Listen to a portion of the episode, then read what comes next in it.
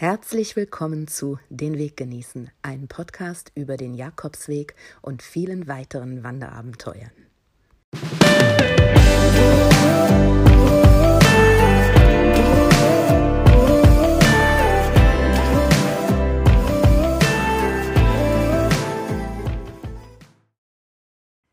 Hallo Pilgerfreunde, hier ist Miriam mit Tag 29 und 30 auf dem Jakobsweg, den ich im September 2019 gegangen bin.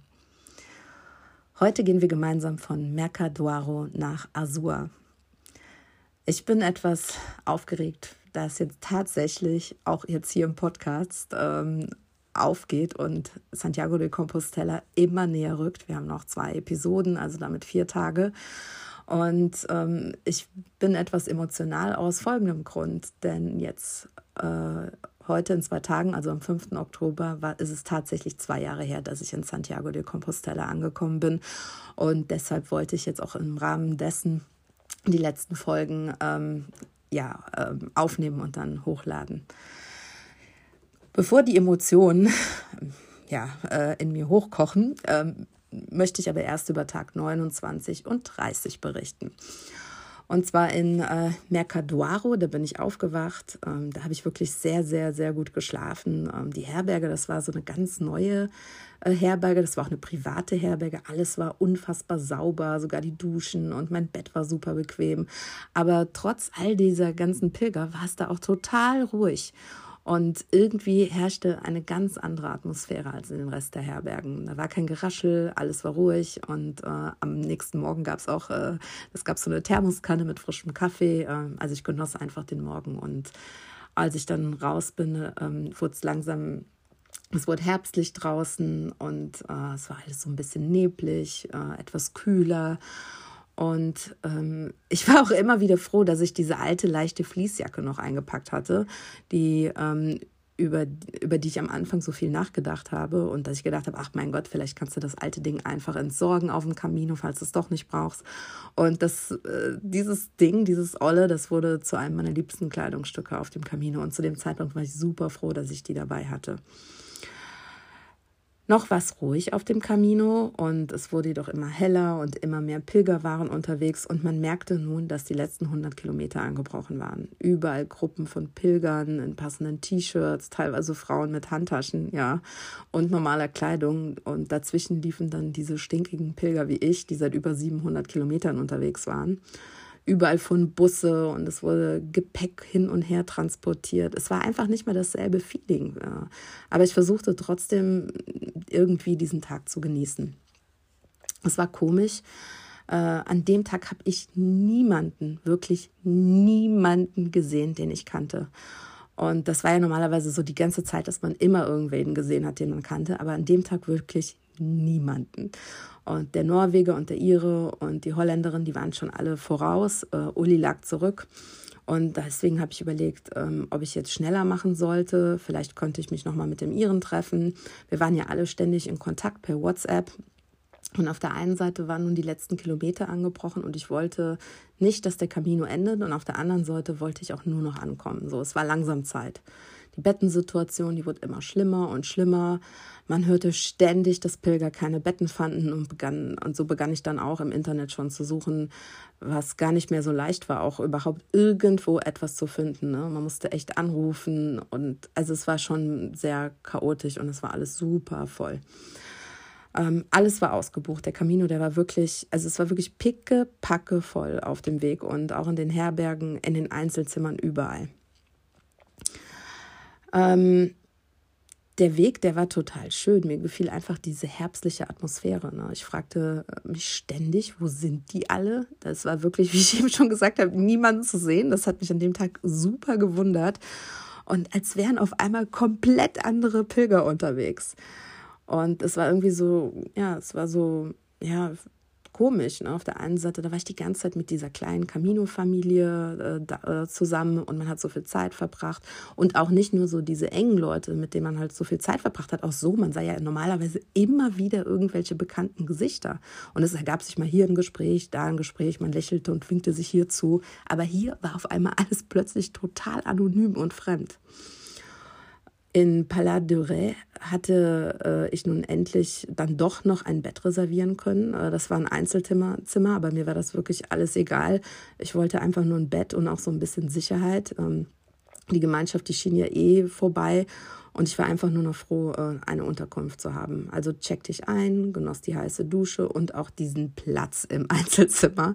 Mich störte es nie so sehr, so mit anderen in einem Zimmer zu schlafen. Aber was mich total störte, war dieser Umstand, dass diese, immer diese Enge und kein Platz und dann Hochbetten und natürlich, wenn man dann noch das obere Bett bekommen hat und meine, seine Sachen nicht richtig auspacken konnte und dann die Gemeinschaftsduschen, die gingen mir auch langsam ganz schön auf den Zeiger.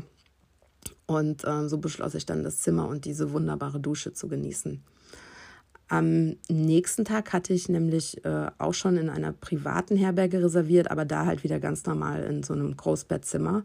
Also dachte ich, genieße es besser jetzt, morgen wird es wieder anders. Und die Gegend, die ist ja bekannt äh, für ihren Tintenfisch. Und äh, Uli schrieb mir, dass ich auf jeden Fall irgendwo Tintenfisch essen sollte. Und so beschloss ich mich, äh, in ein nettes Restaurant zu setzen und ähm, ich esse ja kein Fleisch, aber ganz selten halt Fisch. Und dazu bestellte ich mir eine super Portion Pommes. Und das Essen an dem Abend, das war absolut fantastisch. War total eine deftige Mahlzeit, aber ich weiß noch, dass ich das so richtig aufgesogen habe und dass mir das so richtig Kräfte gegeben hat. Und das hat super lecker geschmeckt. Ähm, ich saß da draußen in dem Restaurant, es war ein wundervoller Sonnenuntergang. Der ganze Ort war irgendwie rot gefärbt und ähm, so schaute ich in diesen Sonnenuntergang und äh, beschloss an dem Abend früh ins Bett zu gehen. Am nächsten Morgen ähm, kann ich mich noch daran erinnern, wie ich aufgestanden bin, aber das wird jetzt definitiv ein schwerer Tag für mich, darüber zu sprechen, aus dem ganz einfachen Grund, dass ich mich an diesen Tag kaum erinnern kann. Ich weiß, ich bin nur noch gelaufen, gelaufen, gelaufen und ich wollte ankommen. Ich wollte einfach nur noch ankommen. Mir ist die Lust äh, wirklich vergangen und meine Schuhe, die waren so richtig durchgelaufen. Ich spürte mittlerweile jeden Stein unter meinen Füßen und es kam mir echt so vor, als hätte man alle Steine, die es auf dieser ganzen Welt gibt, auf diesem Camino äh, verteilt an dem Tag. Und es war wirklich fürchterlich. Immer wieder dann auch auf die gleiche Stelle. Ne? Ich habe echt gedacht, das kann nicht wahr sein. Wieso liegen hier alle Steine dieser Welt? Und ich trete immer mit der gleichen Stelle am Fuß auf die, auf die Steine drauf. 30 Tage unterwegs, kurz vor dem Ziel. Und ich war, ich war wütend, ich war traurig, ich war total genervt. Die anfängliche Pilgerstimmung, die war wie weggeblasen. Überall frische Pilger. Und immer noch, ich habe immer noch keine altbekannten Gesichter gesehen die Luft war irgendwie total raus für mich. Und ich, ich, war, ich war super froh, dass, dass die Luft jetzt nur so circa 60 Kilometer vor Santiago raus war. Denn ähm, wenn ich an irgendeinem anderen Tag ähm, früher ähm, so ähm, ja, mich so gefühlt hätte, dann hätte ich bestimmt abgebrochen und wäre nach Hause gefahren. Aber so war mir natürlich klar, ich ziehe jetzt das Ding durch. Also es war ja überhaupt keine Frage, dass mir das irgendwie anders in den Sinn gekommen wäre. Aber ne, so Gepäck auf meinen Schultern, voll von Einsamkeit und alle Steine dieser Welt unter meinen Füßen. Also so fühlt es sich an, die letzten Meter oder Kilometer nach Santiago. Was auch witzig ist, ich habe von dem Tag, ich habe kein einziges Foto, ich habe kein einziges Video gemacht. Ähm, und ähm, ich hatte ja schon mal, äh, ich glaube, in den allerersten Podcast-Folgen erzählt, dass ich äh, neben meinen eigenen Fotos und Videos und meinem Tagebuch auch Videos von dem YouTube-Kanal Bekali schaue, um mich auf die Podcast-Folgen vorzubereiten. Und Bekali, das ist echt ein toller Channel. Äh, der hat nämlich den kompletten Weg mit einer GoPro mitgefilmt, also die kompletten fast 800 Kilometer. Und man kann alles genau schauen, sich den Weg komplett genau angucken, wer möchte. Und jetzt so als Erinnerung war das richtig gut, dazwischendurch mal reingucken zu können. Und ich musste so schmunzeln, als ich heute mir das angucken wollte, den Weg nach Azur von ähm, Paladore. Und denn das ist tatsächlich die einzige Folge, also der einzige Part, wo er keine, äh, wo er nicht mitgefilmt hat. Und ich musste so schmunzeln, weil ich gedacht habe, das kann doch wohl jetzt nicht wahr sein. Ich habe da nichts von und der hat auch an dem Tag nicht gefilmt.